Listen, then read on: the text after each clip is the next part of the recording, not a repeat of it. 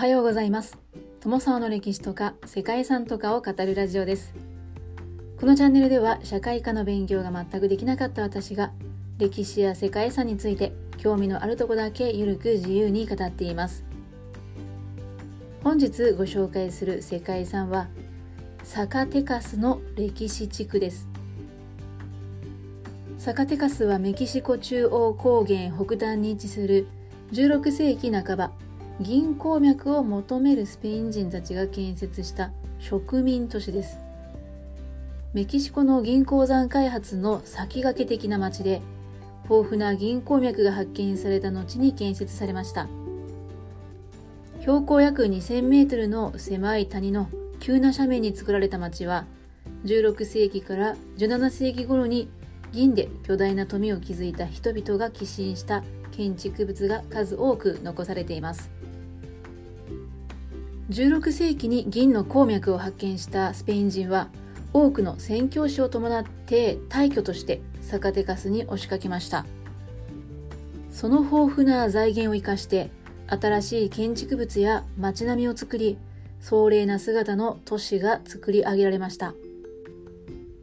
鉱山王の豪邸やメキシカンバロックと呼ばれるスペインのバロック様式とメキシコ先住民の文化が融合して独特に発展した様式のサカテカス大聖堂など結出した宗教建造物が生み出されました。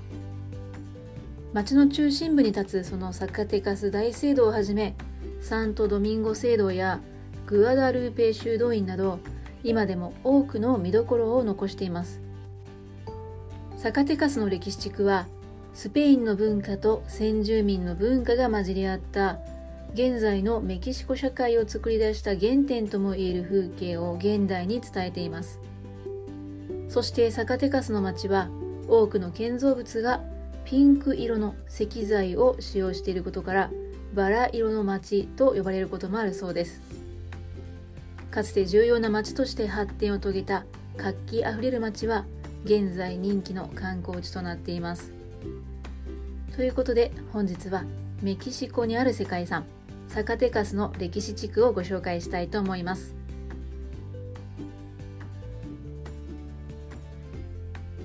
この番組はコーヒー沼で泥遊びパーソナリティ翔平さんを応援しています。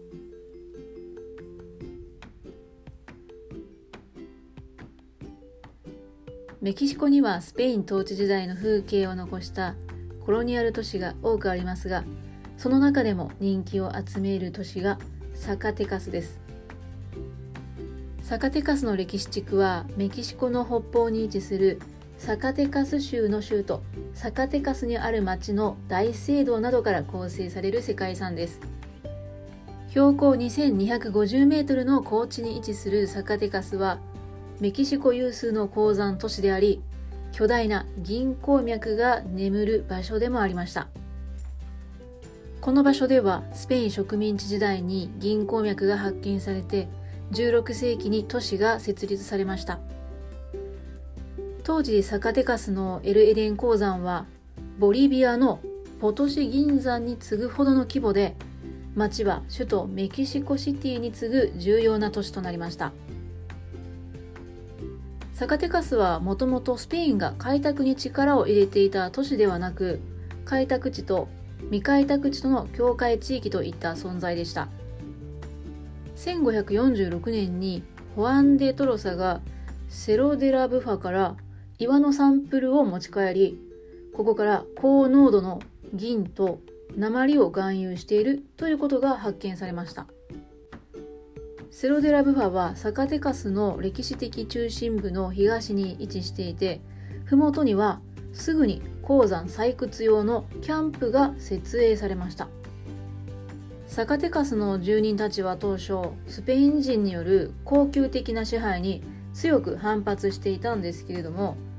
スペイン人がこの地を統治する意志を強めると1540年代に原住民はこれに敗北しました。1548年に正式に鉱山採掘用のキャンプが設営されて最初の銀鉱脈がサン・ベルナベ鉱山から発見されました。その後も同様に鉱山が発見されると多くの人々がサカテカスに押し寄せました。居住区はスペイン帝国の副王領であるヌエバ・エスパーニャで最も重要な都市の一つに成長して1550年にはキャンプが教区となり1585年にフェリペ2世からの紋章を受け取り市政が宣言されました。16世紀末までに町はメキシコではメキシコシティに次いで2番目に重要な都市となっていました。そして鉱山で得られた収益によってスペイン王国はヨーロッパで最も強力な力を持つ国の一つとなっていました。サカテカスの町の重要性は鉱山だけにはとどまりませんでした。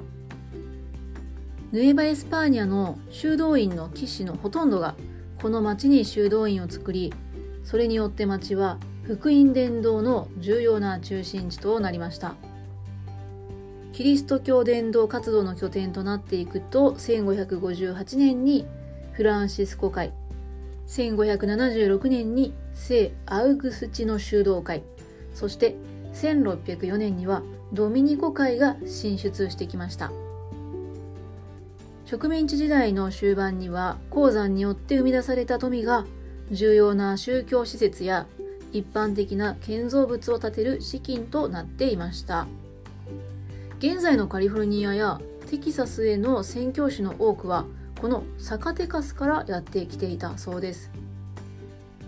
町は17世紀から18世紀に最も繁栄して現在の歴史地区にはチュリギラ様式と呼ばれるスペイン独自のバロック様式の建築物が多く点在することとなりました。鉱山は1960年に閉鎖されましたが保存状態の良いこのサカテカスの街並みはメキシコ南部のグアナファトと同様に観光客が多く訪れる都市となりました。サカテカスの歴史地区の特徴としては歴史地区の多くの建築物がピンク色をしていると。いうところです。サカテカスではこの土地周辺で採れるカンテラと呼ばれる赤みを帯びた砂岩が多く使用されていたということで植民地時代に建てられた教会などの建物はほぼピンク色をしているんだそうですね。結果ピンク色の景色が生み出されサカテカスはピンクシティというふうにも呼ばれています、まあ、ピンクというよりはバラ色の街の方がなんとなく情緒と魅力が増すような気もするんですけれどもそんな世界遺産の街を眺めることができる場所としてブーファーの丘と呼ばれる旧市街の東にある小高い丘が人気なんだそうです。ロープウェイで頂上付近にまで行くことができるそうでロープウェイからも眼下に広がるピンク色の街並みを一望することができるそうです。そんなピンクシティでの必見の建物というとやはりサカテカス大聖堂です。歴史地区のシンボルとも言うべき世界遺産の中心的な存在となっています。1730年から1760年にかけて作られたメキシカンバロックまたはウルトラバロックとも呼ばれるスペインのバロック様式とメキシコの先住民の文化が合わさって完成した壮麗な教会です。サカテカス大聖堂には南国の植物であったり太陽信仰を表すような浮き彫りそして先住民を誘う踊る天使など先住民の文化が融合した精緻な浮き彫りが施されています。建物の内部は外観と比べると質素な印象を受けるものの中央の祭壇には金箔なども施されています。メキシカンバロックの装飾や絵画が印象的で夜には建造物がライトアップされると闇に浮かび上がる姿がまた幻想的なんだそうです。その美しさはメキシコでも有数の美を放っています。そしてこの世界遺産で忘れてはいけない場所といえばやはりサカテカスの繁栄の礎となった鉱山エデン鉱山ではないでしょうか。1960年に鉱山付近での洪水が原因で閉鎖されたそうなんですけれどもその後1975年からは見学用に一般公開されているそうです。現在は専門のガイドとともにこの鉱山の内部を観光することができるそうですね。当時の鉱夫たちの労働の様子が展示されていたり鉱石の博物館などもあるそうです。さらにこのエデン鉱山の見どころとして挙げられているのが校内に併設されたバーというかクラブですかね。写真を見る限りではなんとなくおしゃれな空間になっているんですけれども照明に照らされた銀鉱山で飲むお酒というのは一体どんな味がするんでしょうか。うん。少し気になるところですね。ということで本日は銀の鉱脈の発見で繁栄した。メキシコのバラ色の町サカテカスの歴史地区をご紹介しました。最後までご清聴いただきましてありがとうございます。では皆様本日も素敵な一日をお過ごしくださいね。友沢でした。